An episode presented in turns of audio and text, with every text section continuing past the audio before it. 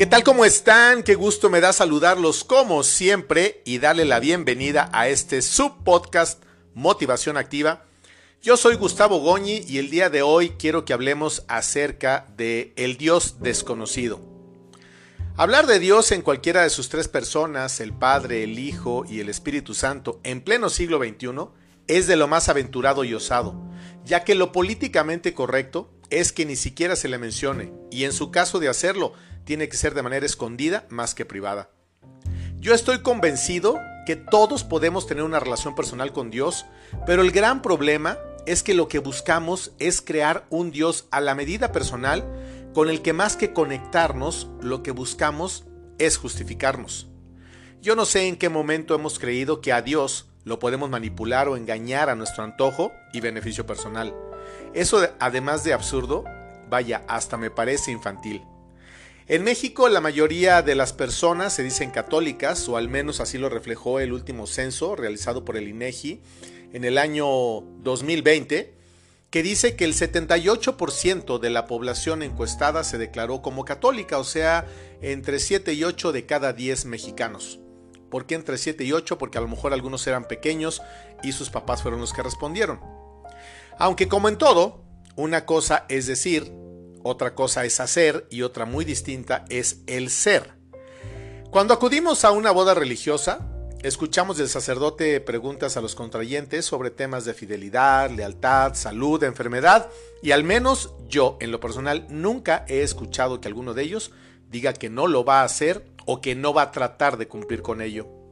Entonces queda más que claro que una cosa es lo que decimos y otra lo que hacemos. Por lo tanto, el tema de las religiones y las relaciones con Dios se han convertido más en una opción que en una realidad. En algunos casos hasta en una moda, porque de pronto hay religiones que se han convertido en una, moda, una moda porque es cool ser budista o ser hinduista o alguna otra, y no es ninguna crítica, por supuesto que cada quien puede cambiarse a la religión que le parezca en la que puede encontrar una relación más, mucho más personal con Dios o consigo mismo. Y por supuesto que sin el afán de criticar a alguien, sí es mi obligación preguntarte a ti, que ahora me estás escuchando, ¿cuál es tu relación real y personal con Dios? ¿En qué la tienes fundamentada? ¿Solo en un apartado meramente romántico en tu mente? Que es algo así como por ejemplo la tía que tenemos que vive en Puebla o en Chihuahua, pero que nunca la vemos ni hablamos con ella, pero decimos que la queremos mucho. O tu relación es como más de tipo religiosa, de cumplimiento de preceptos, de mandatos, ir a misa los domingos, en Semana Santa, algún servicio religioso, etcétera, etcétera. O en verdad tienes una relación cercana con Dios.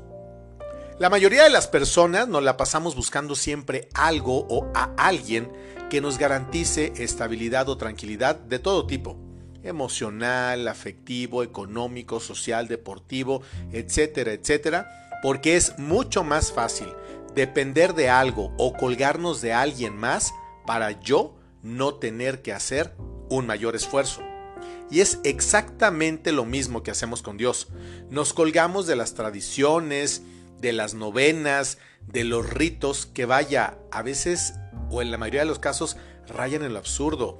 Voltean de cabeza a San Antonio para tener pareja, reparten mil oraciones en las iglesias para que San Judas Tadeo les alcance un favor, peregrinamos a cerros y muchas cosas más que por supuesto no son una crítica, pero eso no establece una relación personal con Dios, por más que queramos creerlo así, todo este tipo de devociones y de cuestiones religiosas y que a veces rayan en el fanatismo no nos garantizan ni, ni logran establecer una relación personal con Dios. Nunca lo harán. Incluso me atrevo a decir que quizás una de cada 100 personas, fíjate muy bien, una de cada 100 personas más o menos tiene o logra, logra perdón, establecer una relación un poco más cercana con Dios. La gran mayoría está solo pidiendo milagros o compartiendo citas o palabras que son muy lindas leerlas, además de memes en las redes sociales, a un Dios totalmente desconocido. ¿Y sabes por qué digo que desconocido? Porque no lo conocen. Le hablan y exigen favores a un Dios que no conocen y lo que es peor, que no les interesa conocer. Afortunadamente para nosotros, Dios nos ama profundamente y hará hasta lo imposible para que nos acerquemos a Él. Su paciencia no tiene límites y su amor es infinito.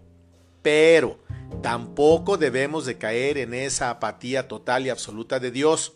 No lo veamos como un Dios de reglas o imposiciones, sino como a un Dios cercano y que tiene todo, absolutamente todo lo que tú y yo necesitamos. Existe una bodega en el cielo que tiene tu nombre. Imagínatela, como tú quieras, de cristal, de concreto, de madera, una bodega en el cielo que tiene tu nombre. Yo imagino la mía que dice Gustavo Goñi. Una bodega enorme, preciosa, con palmeras, linda. Lo que Dios tiene para ti, nadie te lo puede quitar. Escúchalo muy bien, nadie te lo puede quitar y tampoco por ello tienes que luchar. Pero Dios no lo puede poner en tus manos o en mis manos o en tu camino o en mi camino porque no se lo pedimos, porque no confiamos en Él y lo que es peor aún, porque quizás Él sigue siendo para ti, para mí y para mucha gente un Dios desconocido. Conviértelo en tu mejor amigo, en tu Padre, en tu todo y verás cómo todo cambia para bien a partir de que tú así lo decidas. Deja de estar pensando, hablando y orando si es que lo haces a un Dios desconocido. Tú no puedes querer a alguien que no conoces. No puedes enamorarte de alguien con quien no convives. Pasa exactamente lo mismo con Dios. Y no te preocupes, si no tienes una formación, si no te enseñaron, si no te dijeron, incluso si el ejemplo de la gente cercana a ti va en, en sentido contrario a todo lo que Dios nos pide, no te preocupes. Dios se va a encargar de sanarte, de prepararte y de poner en tus manos y en tu camino absolutamente todo lo que tiene creado para ti desde antes de que te pensara en su mente. Y nos perdemos todos esos regalos, todas esas bendiciones y todas esas gracias por no conocer a Dios. Paz y bien para todos ustedes siempre.